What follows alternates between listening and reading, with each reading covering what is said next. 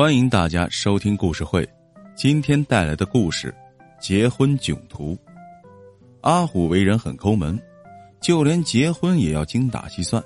这天，他向女友小丽提议说：“小丽啊，现在不是流行用自行车迎接新娘吗？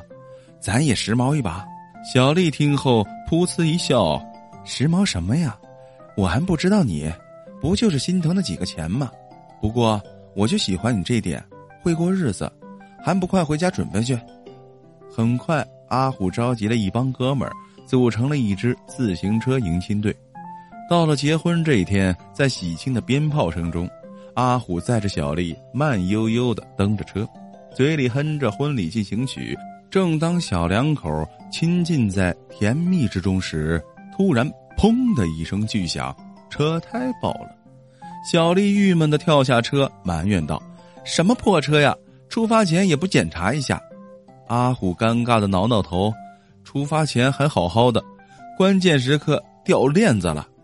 小丽嘟着嘴巴说：“那现在怎么办？离家还远着呢。”这时，车队中阿虎的一个哥们儿推着自行车走过来，得知情况后，有啥大不了的，骑我车呗。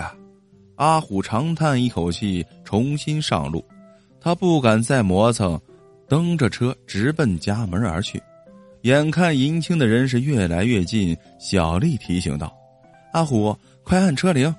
我和你家人约好了，车铃一响，他们就点炮。”阿虎一听傻眼了：“我这哥们儿是搞家电回收的，他的车改装过，没车铃，只有个大喇叭。”小丽急切的说：“你管他什么喇叭，能响就成啊！”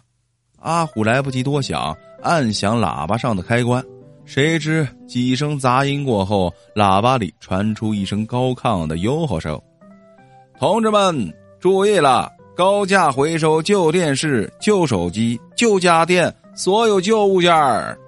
阿虎和小丽一听，气得差点从车上栽下去。